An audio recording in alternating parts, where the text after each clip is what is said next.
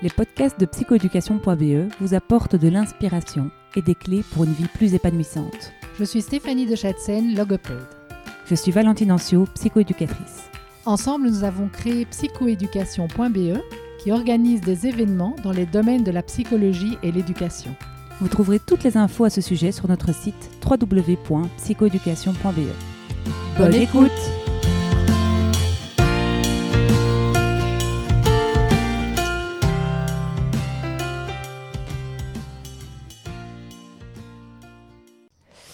Aujourd'hui, dans le podcast de psychoéducation.be, nous recevons Stéphanie Peters. Bonjour Stéphanie. Bonjour Valentine.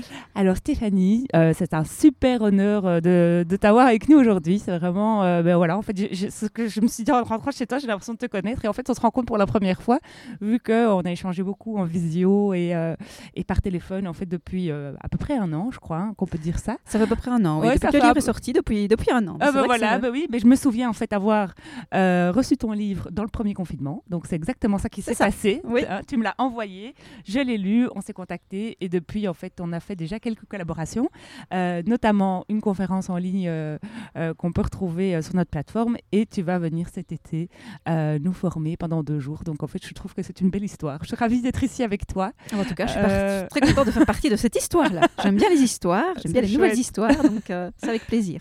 Donc voilà, donc toi en fait tu es pédagogue parce que tu as un diplôme euh, de, tu es docteur en psychologie. Oui.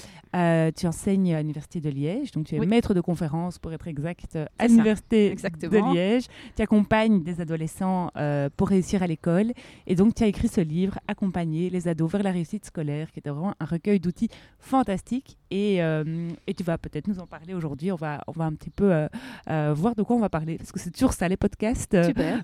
c'est du freestyle et c'est toujours génial, en tout cas pour moi, d'échanger avec des personnes formidables. Surtout aujourd'hui, il fait beau. Oui, est c'est vrai, c'est vrai, c'est vrai. Ouais. Donc Stéphanie, est-ce que tu peux un peu nous raconter euh, ton parcours? Qu'est-ce qui, qu'est-ce qui fait que tu es arrivée euh, ici aujourd'hui arrivée Ouais. Oui. Ah, mon parcours, je crois que je peux le résumer à un canif suisse, un couteau suisse là. Ouais.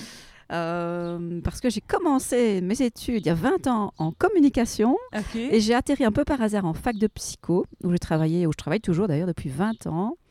Euh, je suis maintenant conseillère pédagogique là-bas euh, et je donne cours en première et en deuxième année du bachelier.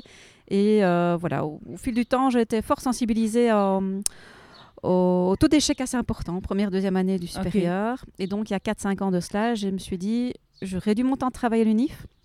Parce que j'adore quand même l'UNIF, je veux quand même y rester, j'adore enseigner. Euh, mais je vais aussi ouvrir une consultation pour des adolescents, pour les aider à, à structurer leur- leurs apprentissages, à être plus efficaces dans leurs apprentissages, à soutenir leur motivation à apprendre. Mhm. Et de fil en aiguille, euh, un peu par le hasard, parce qu'il y a beaucoup de hasard dans ma vie, mais euh, des heureux hasards, des opportunités en tout cas qu'on a Mhm. pu saisir. J'ai une amie qui est psychologue, qui habite ici tout près de chez moi, qui a ouvert un bureau et euh, de fil en aiguille, on a créé un centre. Mhm. Euh, donc voilà, j'ai une consultation où je reçois des ados. Et puis, euh, bah forcément, j'ai commencé à lire, à me, documenter, parce que j'ai toujours envie de me former. Et j'avais l'impression qu'il y avait un petit chaînon manquant dans les outils euh, qui, étaient à disposition des, euh, parents, des, des coachs, des psychologues, des enseignants. Et moi, mon truc, c'était vraiment de faire le lien entre la recherche et ce qu'on connaît sur le, fonctionnement du cerveau apprenant Mhm. Et les gens de terrain et de pouvoir traduire finalement le- ce que les recherches nous disent sur le, la neuroéducation, en l'occurrence, ou la pédagogie de manière plus générale, et d'en faire un outil vraiment euh, euh, exploitable directement par les adolescents, les parents, etc. C'est ça mon truc. Ah, c'est trop bien. Et que c'est comme ça qu'est né ce livre. voilà. Est-ce que tu peux un peu nous expliquer ce que c'est la neuroéducation? Ah oui. Donc la neuroéducation, on en parle pas mal depuis une bonne dizaine d'années maintenant. Et c'est vraiment une discipline scientifique qui est au carrefour de la, de la biologie, de la physiologie, de la psychologie, euh, des sciences de l'éducation. Et le principe de base, c'est vraiment de se dire, bah, tiens, comment, qu'est-ce qui se passe dans un cerveau enfant, adolescent, adulte, hein, euh, quand, quand, quand on apprend quelque chose? Première étape. Et deuxième étape, ben, maintenant qu'on sait ça, qu'est-ce qu'on peut mettre en place en termes de pratiques pédagogiques ou de stratégies d'apprentissage pour vraiment aider son cerveau à apprendre correctement? Et donc c'est une discipline qui n'est pas encore trop trop étudiée en Belgique francophone en tout cas, euh, qu'il est davantage au Canada, en France également, et euh, Et voilà, il y a des grands représentants hein, dont, dont, on entend parler un peu partout, des Steve Masson, euh, Grégoire Bost, euh, Oudé, etc. Euh, voilà, donc je suis assez euh, fan de ce qu'ils racontent. Ouais. Et voilà, moi j'essaie d'aller un pas plus loin et de traduire vraiment ça dans des outils euh, concrets et directement utilisables pour les ados, les parents, les enseignants. l'idée, c'est d'avoir un apprentissage plus ergonomique. C'est ça le Oui, compte tenu de ce qu'on connaît des neurosciences. oui, voilà, plus ergonomique en tout cas, on- qui, qui active, qui permet d'activer le cerveau. Ok, Voilà. ça, ça, c'est surtout ça. Ok.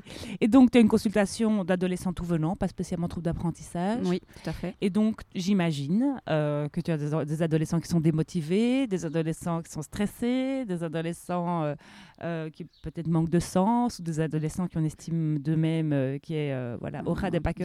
Oui, exactement. Ou qui cumulent la totale, oui, ou- souvent, ou, oui, qui oui. ont des troubles d'apprentissage. Est-ce que, voilà, qu'est-ce que tu fais euh, avec ces ados qui arrivent dans ton, dans ton cabinet euh, et qui se disent euh, j'ai pas envie, j'y arriverai pas, surtout à cette période de l'année. hein, nous sommes donc euh, fin fin mai.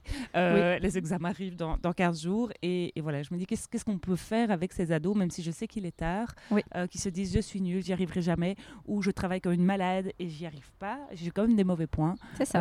Qu'est-ce que je fais avec ça? Alors d'abord, ce qui est comique, c'est que c'est pas les ados qui prennent leur téléphone pour venir chez moi. hein, Mhm. c'est les parents qui me téléphonent et qui m'amènent leur ado sans parfois leur expliquer ce que je fais, qui je suis, en se disant je vous le dépose et faites quelque chose et je viendrai le rechercher. Donc je, caricature un petit peu les choses, mais c'est quand même souvent comme ça que ça se passe.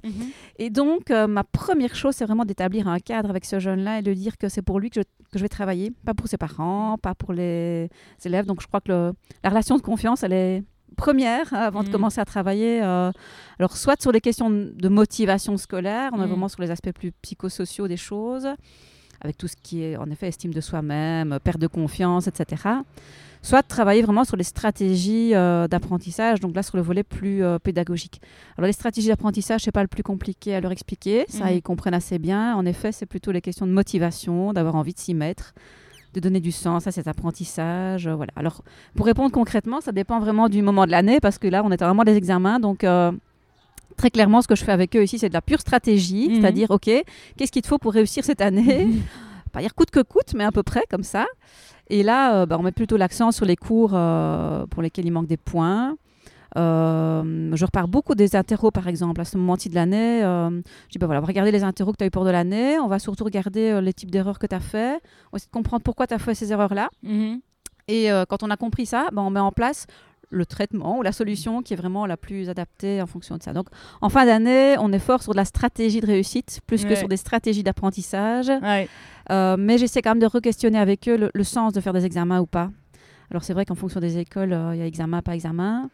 Euh, mais j'essaie de leur montrer à quoi ça sert de faire des examens, d'entendre le sens que ça peut avoir pour eux ou pas, et de, Mm. de- de- de reconstruire un petit peu le sens des, des, des interros, des points, des contrôles. euh, voilà. Tu essaies vraiment de les réengager en, expliquant le pourquoi du comment. Exactement. Et comme ben, tu es en backstage et, et- et sur le terrain, en fait, c'est- super intéressant parce que, parce Oui. que j'imagine que tu réfléchis à toutes ces questions aussi au niveau euh, scientifique. Mais voilà, est-ce que des examens, c'est vraiment nécessaire? Euh, Enfin voilà, j'imagine, hein, en tout cas, Euh, oui. ce, sont, ce sont des choses auxquelles tu as réfléchi. Et, et je te pose la question. Oui, du coup, c'est euh, c'est vrai que j'ai- plusieurs casquettes. C'est vrai que je, je me rends compte que quand on intervient comme ça avec des jeunes, il faut se dire mais à quelle casquette je parle? Parce que je suis euh, enseignante à l'université, en l'occurrence. Enfin, J'enseigne à l'université. Euh, là, je suis plutôt accompagnante scolaire. Euh, j'ai quand même une casquette de maman de temps en temps aussi. Bah donc c'est vrai qu'il y a des choses qui résonnent en moi parce que, parce que, parce que je suis maman. Et, et voilà, donc il faut toujours être attentive. euh, Enfin, je suis toujours attentive à la casquette que je mets pour interagir avec eux. Et euh, je leur explique quand même souvent que la réussite à l'école, c'est une espèce de grosse soupe. Et donc, euh, il faut beaucoup d'in- d'ingrédients pour que ça marche. Ils ont une partie des ingrédients en main et une partie des ingrédients qui n'ont pas. Et je sais très bien, quand je suis enseignante, il y a des choses que moi, je dois... Il y a une partie du chemin que je dois faire avec eux en tant qu'enseignante pour les aider à apprendre. Euh, et puis, il y a une partie du chemin que eux doivent faire. Il y a une partie du chemin qui est liée à leur environnement familial. Euh, bah, on a connu la, la crise, le confinement, etc. Mhm. Donc, ils n'avaient pas la main mise sur, euh, sur- sur tout. Et donc, moi, j'essaie de dire, mais sur quoi tu as le contrôle? Ouais. Voilà, tu peux pas changer les enseignants. Il y a des, moins bons enseignants, il y a des, bons enseignants, il y a des, Mm. des, enseignants avec lesquels ça match, d'autres avec lesquels ça match pas. Mais sur quoi tu sur quoi as le contrôle, toi? Mm. Et voilà, et on peut pas enlever Et- les examens, ils sont Non. là. Ils sont On là. n'a pas le contrôle là-dessus. Et Exactement. Donc, en effet, euh, c'est une question de choix. Comment est-ce qu'on fait? Comment Euh, est-ce qu'on fait ouais. Est-ce que euh, voilà, on prend le taureau par les cornes? Est-ce qu'on lâche l'affaire? Et j'ai envie de dire que lâcher l'affaire, est-ce que c'est grave? Comment tu Si à un moment donné, il y en a qui te disent là maintenant. En fait, j'ai plus la force, je, je suis à bout, quoi. Et, et on sait que le contexte est, Oui. est difficile. hein. Je, je dis ça parce que j'ai plusieurs ados en consultation Oui. qui sont à bout de force. Euh, ben, en fait, voilà. Je- je- au, au départ, j'étais en train de, de- vraiment de les accompagner. Puis j'ai envie de leur dire, ben, écoute, tu sais quoi, fais du, mieux- fais du mieux que tu peux Oui. chaque jour, que, chaque jour, parce qu'en fait, euh, je vois que, en fait, euh, c'est compliqué. Toi, comment est-ce que tu, Mhm. comment est-ce que tu les accompagnes, euh, ces ados qui sont, un- Ouais. je dirais, un peu dé- déprimés, un peu, euh, un peu en perte de confiance euh, Complètement, oui, oui. par rapport à eux, par rapport à, à- par rapport à beaucoup de choses, en tout cas. Manque de, rep- oui, complètement des repères qui ont complètement éclaté. Oui. Je dirais qu'il y a un continuum, et c'est vrai que ça fait partie de, de l'enjeu de mes- mon premier, voire de mon deuxième entretien, c'est de voir un petit peu comment on se situe dans ce continuum par rapport au, à l'énergie qu'il leur reste, en Mm. fait, à mettre Ouais. pour l'école euh, bah, d'ici fin juin, en, en l'occurrence. Euh, il y, a un peu- il y a un peu de tout. Il y a vraiment des jeunes que j'ai reçus où je me suis dit, bah là, je crois que le, le scolaire, c'est vraiment la, la moindre des priorités. Oui, c'est ça. Il y a vraiment la santé physique et mentale à remettre Mm. d'abord euh, euh, en, en premier plan. Et euh, là, souvent, bah, je, je, je recontacte les parents aussi. On a une discussion avec les parents. Et euh, je renvoie vers des collègues. Je travaille beaucoup en pluridisciplinaire, donc avec des Mm. psychologues euh, euh, familiaux, des psychologues pour adolescents. Et parfois, bah, la priorité, c'est ça. Ouais. Ou c'est le médecin. J'ai eu un jeune, euh, 14 ans, le médecin a dû lui prescrire des médicaments pour qu'il Mm. puisse dormir. Tellement il ne dormait plus. Donc il y a cette première priorité-là, et l'école sera toujours euh, en deuxième priorité par rapport à ça. Et puis il y en a d'autres où c'est euh, bah, et on essaie de voir, euh, je prends parfois des, euh, des images avec eux en disant, mais c'est une cruche d'eau, ça qui représente toute ton énergie. Il y a de l'énergie à mettre pour l'école, il y a de l'énergie à mettre pour la vie sociale, il y a de l'énergie à mettre pour ta santé. Quelle quantité d'eau est-ce que tu es capable de mettre pour, pour ton école Mhm. et, euh, et, et- et voilà, alors je, je juge pas, je, je- je prends acte avec eux et je leur dis, bah tiens, sur les trois semaines qui restent avant les examens, est-ce que tu serais d'accord de transférer un petit peu d'eau de, de, par exemple, de, de ta vie sociale à, à l'école ou pas du tout, pour voir s'ils Mhm. peuvent équilibrer et puis voilà, une fois qu'on est d'accord sur le- la quantité d'eau, euh, on dit bah on va faire avec ça. Et comment est-ce qu'on fait pour que ça soit efficace? Ok, génial. On oui. choisit des cours, Ouais. euh, on choisit des- un temps de travail, on choisit, voilà, on part, on part de là. Mais euh, à ce moment-ci de l'année, vu tout ce qu'ils ont vécu, il faut partir de ce qu'ils sont capables de mettre, je pense. Je, suis d'accord, tout à fait. Et alors, ça c'est un un questionnement, je ne sais pas si tu auras la réponse, mais que, que je fais, j'ai- j'ai donc euh, des, des ados qui se questionnent parce qu'en fait ils sont passés euh, un peu par hasard Ouais. grâce au premier confinement. Là, ils risquent de repasser parfois un peu Ouais. par hasard grâce au deuxième confinement. Alors il y en a que ça arrange super bien, mais il y en a que ça inquiète un peu parce qu'ils se disent j'aurai jamais le niveau. Et en fait, je me dis il y a quand même un- cette espèce d'anxiété de performance qui est là. Et je me dis mais en fait les ados, les, les enseignants, ils, ils comprennent quand même que les ados, euh, ben oui, ils ont un peu de retard. Je veux dire c'est un contexte. Je veux dire euh, c'est pas les mêmes que 2017 quoi ou 2018 parce que je calcule très mal, mais je veux dire ils vont se retrouver pour certains en quatrième ou en cinquième secondaire. J'espère que les, les enseignants, en tout cas, vont reprendre les ados là où ils sont, parce qu'il y en a qui me disent, mais non, il faut que je double, parce qu'en fait, euh, je suis en retard, Ouais. quoi. Et donc, euh, et donc voilà, ça, c'est des questionnements que j'entends. Euh, voilà, je ne sais pas comment ça, ça va se dérouler, mais je me dis, est-ce que ça vaut vraiment la peine de sacrifier une année parce qu'on se juge en retard ou, pas? Enfin, C'est une, Mm. discussion que j'ai eue la semaine passée avec une ado que je te, que je te renvoie, parce que je me dis, c'est dommage, quoi, aussi Oui. qu'ils qu'ils se mettent déjà une pression. Ouais. suite à la situation euh, qui a été vécue ces, ces- ces jours-ci, je me dis déjà, ben, quelle conscience déjà, quelle sagesse d'un autre côté. Ouais, c'est vrai. Et, euh, et voilà. Et donc je me dis, est-ce que là, ben, c'est le job, c'est le job du prof ou c'est le job de l'ado finalement euh, Ouais. donc, donc voilà, je te, Je j'aimerais avoir ton avis là-dessus. Alors, je trouve que ça, ça questionne beaucoup de choses. Ça questionne la question de à quoi sert l'école, c'est-à-dire à fixer des apprentissages que nous, adultes, euh, estimons être nécessaires pour avancer dans la vie. Mhm. Et donc, à ce titre, bah, les interros, les, les- les- les examens, etc., bah, sont là pour vérifier que ces prérequis sont suffisamment bien fixés Mhm. pour que l'année prochaine, quand ils sont dans l'année au-dessus, euh, on puisse continuer comme un peu comme une maison qu'on construit et on va Mhm. pouvoir bâtir les étages euh, euh, suivants. Donc, c'est clair qu'avec les, les deux années finalement qu'on vient de vivre ici, il y a probablement des apprentissages qui ne sont pas correctement fixés Mhm. parce qu'on n'apprend pas derrière un écran, euh, surtout l'adolescence, tout seul, c'est quand même compliqué. On a besoin de feedback, on a besoin de, de, de contact humain. Donc, donc voilà, c'est vrai que ça peut paraître paradoxal de faire des examens euh, avec des niveaux d'exigence qui... Alors, ça dépend très fort des écoles, mais je vois bien qu'il y a des écoles où on a adapté le niveau d'exigence en fonction de la situation, d'autres où c'est pas tout à fait le cas. Et donc, du coup, c'est anxiogène. Mhm. Euh, voilà, et j'ai envie de dire, bah, ça va dépendre surtout de la manière dont les enseignants vont l'année prochaine repartir ou Mm. pas du, du point de départ. Mm. C'est quand même étonnant que dans plein de domaines de la vie, on a mis des choses en pause. hein. On Mm. ne s'est plus marié pendant un an et demi, deux ans. Euh, on a pu faire des fêtes. Enfin, on- voilà, on va reprendre un peu la vie maintenant, là où elle s'est arrêtée il y a un an et demi. Mais à l'école, on a l'impression qu'on a continué. Alors c'est vrai qu'on a pu continuer à l'é- à l'école, mais les apprentissages n'ont pas pu suivre le Non, rythme habituel. Euh, donc je suis en, plutôt en- dans l'expectative Mm. de voir euh, comment ça va se passer. Je pense qu'il y aura des grosses disparités entre écoles et entre enseignants.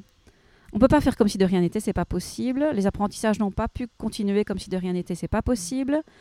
Euh, donc voilà. Alors quant au fait de doubler, pas doubler, ça c'est quand même pas, pas mal d'études internationales qui sont penchées sur le sujet. Euh, depuis une dizaine d'années, on estime plutôt que euh, jusqu'à une dizaine d'années, on disait c'est plutôt négatif de, de faire doubler. Mhm. Ça va trop jouer sur l'estime de soi-même, etc. Depuis une dizaine d'années, c'est un peu plus nuancé. Ok. Euh, mais c'est difficile de dire euh, ça vaut la peine de doubler ou pas de manière générale. Ça dépend de chaque profil. Ouais, moi j'ai doublé, j'ai trouvé ça super. Voilà. Mais franchement, euh, donc je- je- en fait, c'est vraiment. bah, je crois que doubler, refaire la même année, la même école, j'aurais pas aimé. Mais là, j'ai changé, je suis passée en technique, euh, j'ai découvert plein, plein d'autres gens, plein d'autres trucs. Et en fait, je me suis dit, la vie n'est pas une course. Et, euh, Ouais. et en fait, ça m'a vraiment permis, en effet, de baisser euh, le stress, d'arrêter d'essayer de rattraper plein, Voilà. plein de retards que je cumulais depuis des années.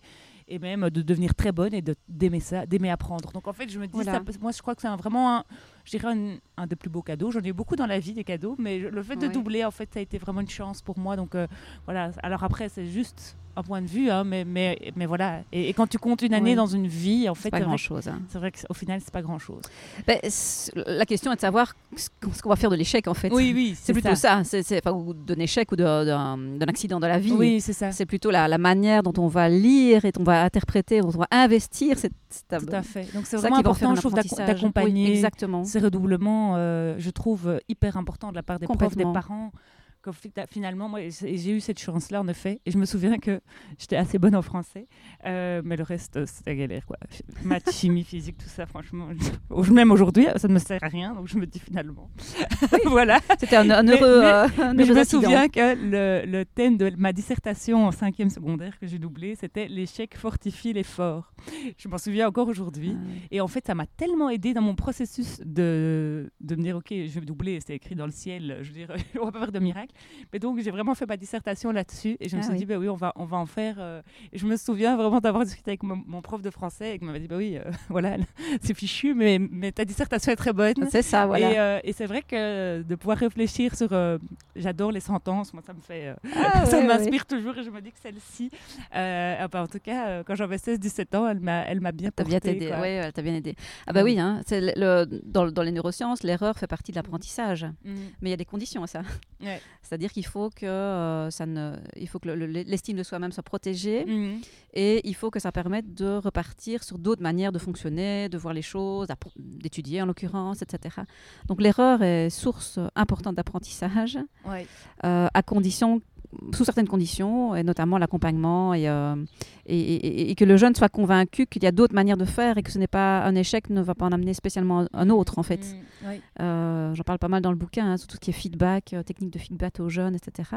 Et quand, quand j'enseigne d'ailleurs en première année, en deuxième année à l'UNIF, en fac de psycho, et à la fin de l'année, donc c'est un cours de développement professionnel du psychologue, et à la fin de l'année, ils doivent m'écrire une réflexion de deux pages sur comment ils ont transformé ou pas leur euh, perception, leur vision du métier de psychologue ou leur vision du métier d'étudiant.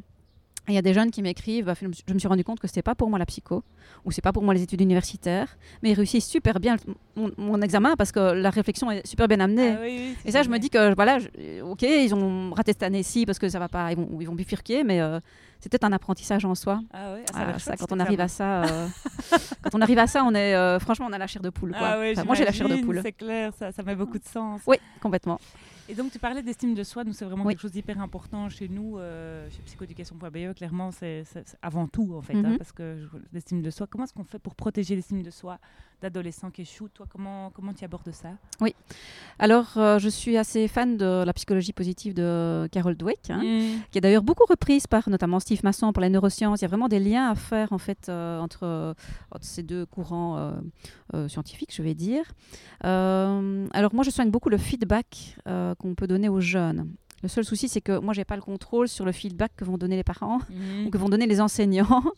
Euh, voilà, mais en gros, je dis toujours que euh, toute réussite ou tout échec, c'est les résultats de stratégie et d'efforts. Donc, si Mm. on a réussi quelque chose, si on réussit une interro, si on réussit, si- réussit des examens, c'est pas parce qu'on est doué en maths, c'est pas parce qu'on est doué pour l'école, c'est pas parce qu'on est intelligent, c'est parce qu'on a mis en place les bonnes stratégies d'apprentissage et qu'on a fait l'effort qu'il fallait pour, euh, ben, pour apprendre. Donc on a, on, a, on a mis du temps, on, a, on s'est questionné, etc. Même chose si, euh, si on échoue un examen, c'est qu'on on n'a pas mis en place de bonnes stratégies et on n'a pas mis l'effort en place. Et c'est toujours les deux en même temps. L'effort tout seul, ça suffit pas. Les stratégies tout seul, ça suffit pas. Il faut toujours une combinaison des deux.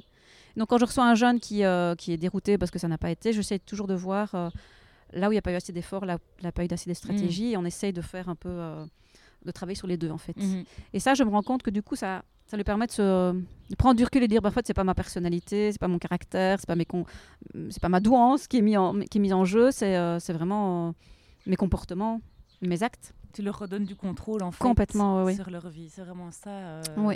que tu fais. Exactement. Super. Il y a des outils dans le bouquin, notamment la fameuse mise au carré ou le, la fameuse grille sur le locus de contrôle. Ah, tu euh, peux nous parler de la mise au carré Ah, la mise au carré. Je peux ouvrir la page, comme Mais ça on bien voit un petit... euh, vite, vite, vite la page, évidemment. J'adore, est j'adore. Euh, donc c'est un outil qui a été mis au point par le professeur, enfin qui a été reprise euh, par le professeur Daniel Faux, chez, lequel, chez qui j'étais euh, assistante pendant quelques années. Mhm. Ah, C'est pour pour parler des ça. croyances, hein Oui, c'est pour parler des croyances en fait. Bon, je retrouve pas la page comme ça évidemment. J'aurais dû mettre un petit post-it. Mais euh, l'idée c'est de dire quand il nous arrive quelque chose dans la vie, de bien ou de mal, euh, l'esprit humain va toujours euh, associer un effet de cause à effet, va toujours chercher une, une- une raison en fait, une cause, toujours faire des liens de cause à effet. Euh, c'est pas grave, ça nous aide à fonctionner euh, facilement dans, dans- dans la vie, mais parfois ces liens de cause à effet, ils sont liés à des croyances qu'on a. Mhm. Euh, par exemple, je crois que c'est un exemple que je donne dans le bouquin, c'est un étudiant que j'avais eu, bah, de toute façon physique, je vais toujours le rater parce que le prof ne m'aime pas. Donc le prof ne m'aime pas, donc je vais rater l'examen. C'est un lien de cause à effet. Et on y croit dur comme fer. Hein. Mhm. Alors évidemment, si on est coincé dans ces croyances-là, euh, ben on, va adopter des comportements qui vont pas nous permettre de sortir du, problème. Puisque le prof ne m'aime pas, je sais rien faire là-dessus. Euh, à part éventuellement être super sympa, euh, pour qu'il change un petit peu sa, sa- son regard sur moi. euh, voilà. Mais donc, du coup, ça ne va pas engager les jeunes à se mettre dans des stratégies d'apprentissage un peu différentes. Ouais, parce qu'il n'a pas de contrôle, hein, en l'oc- en l'occurrence. Voilà. Pas de mhm. contrôle. Et donc, je lui dis, bah, ok, est-ce que du coup, ne pas aimer quelqu'un, ça veut dire automatiquement le faire rater? Donc, on, prend, on, on décortique un peu sa croyance. Ou est-ce que tu as déjà eu des, des- des situations où le prof ne t'aimait pas, où le prof n'aimait pas quelqu'un, et quand même, ce quelqu'un a réussi? Et donc, on cherche en fait les contraires, en fait. Ouais, donc tu prends l'opposé. quoi. C'est la première chose. Ok. On prend les deux arguments, la cause, la conséquence, et on cherche chaque fois les opposés. On fait une grille à, à, À quatre. quatre. euh, Donc, voilà. la, donc la première, c'est je, je rate en physique parce que le prof ne m'aime pas. Ouais. Deuxième, ça pourrait être je rate en physique. Euh, De manière générale, je, euh, le un prof m'aime, mais je rate quand même. Ok. Un prof m'aime, mais je rate, oui. Euh, un prof ne m'aime pas et je rate, et un prof ne m'aime pas et je réussis. Et je sais qu'il alimente en fait ces quatre cases-là par des exemples euh, qu'il a vécu lui-même ou des exemples euh, tirés de, de- de ses copains. Et puis là, on commence à ouvrir un peu les, les possibles. C'est génial parce que tu, tu- avec cette technique, tu ne leur dis pas, mais non, enfin, Non, non, ouais, c'est pas possible. Oui, bien c'est pas parce sûr. qu'ils ne t'aiment pas, franchement. euh, Oui. Voilà, c'est parce que tu n'as pas travaillé. Donc clairement, tu pars, tu dis ok, on prend ta croyance on- et on va, on va l'analyser avec quatre, quatre paires de lunettes différentes Complètement. et, euh, et on explore en tout cas et on envisage. Et finalement, c'est vrai que ça, Ça ouvre les possibles en fait. C'est génial. Mais c'est important de pouvoir qu'ils puissent mettre des exemples concrets là derrière, pas juste euh, en Il théorie. faut deux euh, arguments à chaque fois. ben, en- oui, parce qu'en général, c'est chaque fois des. euh, on, on part sur des causes à effet. Ouais. hein, Parce que ça peut être pas, ça peut pas, on peut pas le faire avec je suis nul en maths. Alors, on, on va amener l'autre argument. Je suis nul en maths. Euh, alors, ce sera euh, donc je ne réussirai jamais en maths, par Ah exemple. Euh, ou alors, il va prendre euh, j'ai raté une interro de maths, donc je suis nul en maths. Donc, il faut ça. prendre soit de la cause, soit de la conséquence, Mhm. et alors aller changer euh, les différents euh, Ouais, causes et ça. conséquences. Parce que, en effet, le, le nul en maths, ce qui arrive très souvent Oui, hein, aussi, on est quand même. J'en je, je- je- j'en suis, toujours convaincue. hein. Je- J'essaye de me déprogrammer, mais voilà. Euh, alors, est-ce que c'est parce qu'on a raté une interro en géométrie qu'on est nul en maths? Parce qu'il y a déjà il y a plusieurs matières en maths. Donc, il y a des matières dans lesquelles on peut être un peu Hmm. euh, plus en réussite que d'autres. Est-ce que c'est parce qu'on rate une interro qu'on est nul en maths? Parce Mhm. qu'une interro, ça ne reflète pas l'intelligence en maths. Ouais, ne reflète pas la totalité des compétences en maths. Ça ne reflète pas l'intelligence. Mm. C'est juste des questions qui sont posées à un moment donné par un prof X ou Y qui mesure certaines choses. À Mais est-ce que ça mesure? Alors là, là, on est reparti sur le- tout le questionnement de la pertinence de l'évaluation, hein, Ouais. la fiabilité de l'évaluation. Ouais. Euh, alors là, je suis d'accord qu'il faut plutôt travailler avec les enseignants. les, jeunes, ils ont compris que Ouais. c'était euh, un peu euh, réduc- réducteur une c'est Mais vrai. il faut plutôt travailler avec les enseignants sur euh, Sur le sens. et- l'extrapolation d'une ouais. d'une interro sur le. Sur l'estime de soi, sur les de pensées. soi, ouais, Oui, complètement. C'est vrai. C'est vrai. Et je trouve que, hum, je le dis, je, je crois que je le dis dans chaque podcast, mais je trouve ça complètement dingue quand j'analyse le truc. C'est qu'en fait, on est tous censés s'intéresser et être bons au même âge, dans un même truc. Ah ouais. C'est fou, hein? Ça, C'est quand même fou quand on regarde l'école, c'est ça. C'est complètement. ouais. Voilà, donc tu as, 16 ans, tu es censé euh, triper sur les fonctions, sur euh, Ouais. du second degré, tu es censé aimer ça et être bonne là-dedans. quoi. Et en fait, moi, je, je n'ai jamais compris. quoi. Étudier Ouais. de la physique dans des manuels comme ça sans jamais comprendre. Enfin, moi, j'ai eu vraiment des Oui. trucs qui vraiment ne m'ont vraiment pas encouragé à vouloir creuser, en tout cas, euh, ces, ces matières-là. Euh, et et c'est vrai que je me dis, j'ai eu un podcast euh, avec, euh, avec une, une, euh, une enseignante de pédagogie Freinet qui, qui part de l'intérêt euh, de ses élèves. C'est- Ça a l'air tellement chouette, mais elle dit que même elle, elle dit je suis coincée, j'ai des CEB, je suis prof de sixième primaire. Et à un moment donné, ils peuvent m'apporter des courgettes, des aubergines au printemps, je dirais, enfin ou l'été, Oui. parce que c'est pas. voilà, ils peuvent Ouais. m'apporter des légumes de leur jardin et à un moment donné, il faut qu'ils performent. Parce que voilà, il y a cette pression Oui. et, et elle dit c'est dur quoi. C'est dur quand on ne croit pas à ça, euh, Oui. d'être vraiment euh, voilà, euh, sous la pression quelque part de l'évaluation. Donc je crois qu'il y a même des enseignants, c'est pas que c'est pas que voilà, Mhm. c'est que juste on leur demande de faire ça et donc donc c'est vrai que c'est pas simple pour tout le monde. Non. Non plus s'y retrouver dans, dans, cet- dans cet enseignement qu'on- que je pense qu'on refera toujours. hein. Oui, je pense. C'est la manière la plus économique de fonctionner. Ça reste quand même de faire des interros, d'avoir des points, ça permet de situer. C'est pas tellement ça qui me gêne. Moi, c'est le, le- feedback qu'il y a avec. Et c'est Ouais. le, le message qu'il y a avec. Je, je, je, je- Voilà, ça, ça- ça leur apprend l'effort, ça leur apprend l'abnégation, euh, ça, leur apprend, ça peut leur apprendre l'esprit l'esprit critique Oui. s'ils peuvent justifier qu'un cours ne, le- ne leur ait aucun, aucun intérêt. Et que, euh, voilà. Mais c'est euh, le feedback que, que l'enseignant, que les parents, que les adultes vont pouvoir donner sur, euh, sur un échec euh, qui va faire qu'il va pouvoir progresser ou, ou pas. Donc, Mhm. euh, alors c'est la progression quand même qui, euh, qui, qui m'importe plus que le résultat en tant que tel. Mais c'est vrai que ça reste cinglant et que ça reste une pression. Euh, quand on est parent, on sait aussi ce que c'est d'avoir, euh, si on a un, de nos enfants qui revient avec des, des mauvais points, on se dit, oh là là là là, il n'a pas compris, qu'est-ce que ça va Mhm. donner pour le CEB, qu'est-ce que ça va donner pour le CE1D. Mhm. euh, voilà, donc... Mhm. euh, voilà, donc je, trouve que soigner le feedback, euh, notion de bienveillance, hein, on rigole un petit peu, euh, euh, mais euh, voilà, dans le bouquin aussi, il y a quelques conseils sur comment donner un feedback bienveillant qui permet aux jeunes non pas de dire c'est pas grave, mais de dire t'en es là, comment est-ce que tu peux faire pour aller un pas plus loin? Et ce qu'en en tant qu'adulte, on recherche en fait? Enfin, moi, je, veux toujours m'améliorer. Mhm. Aujourd'hui, dans mon travail, euh, je suis toujours en quête de, oui, de formation. C'est pas pour rien qu'on fait ce métier où on rassemble tous les, les plus grands experts euh, du pays et même en dehors des frontières pour vraiment euh, améliorer nos pratiques, pour aider les enfants. Donc vraiment, aujourd'hui, moi, je suis vraiment en quête de feedback, mais permanent. Que ce, que ce soit dans, dans tout, dans tout ce que je fais, euh, vraiment, même dans ma communication sur les réseaux sociaux, des choses comme ça, c'est vraiment des choses que j'essaye d'améliorer euh, de manière continue. Et je me dis, c'est vrai que euh, de pouvoir donner en fait cette, cette énergie, parce que Mhm. ça peut vraiment être une énergie, hein, le feedback, ouais. ça peut vraiment être super constructif. Euh, de le voir comme ça, je pense qu'en effet, euh, ce serait vraiment euh, gagné de pouvoir euh, voir l'évaluation de cette manière-là. En tout cas, c'est démontré par les neurosciences. hein. Ouais. Si on donne un feedback, ça va activer dans le cerveau des zones du cerveau qui permettent de se corriger.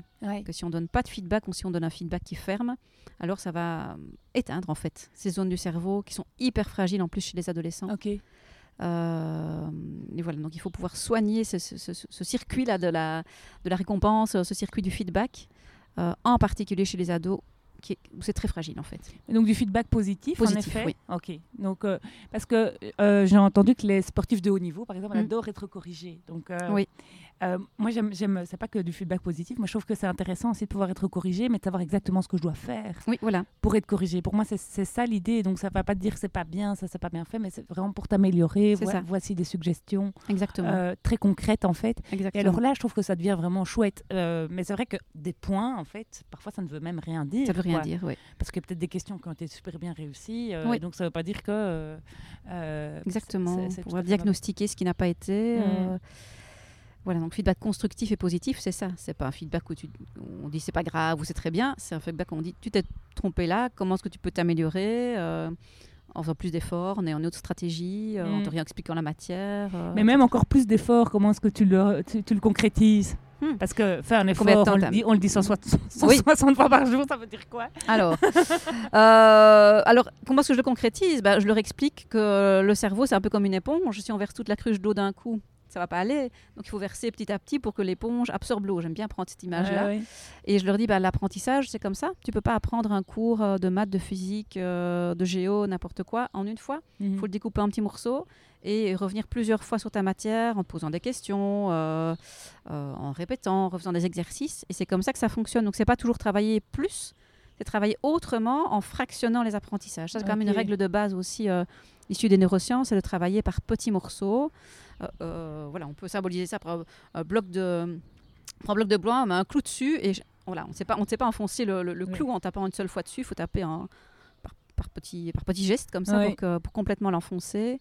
Euh, voilà. Et quand ils comprennent bien ça, j'ai fait ça avec des, des jeunes, même de sixième primaire, je leur ai donné un petit curseur comme ça. C'est extraordinaire. C'est génial. Extraordinaire, oui. En tout cas, on recommande ton livre, hein, Ah. donc accompagner les ados vers la réussite scolaire, qui est vraiment truffé d'outils, de métaphores super euh, Des vidéos aussi.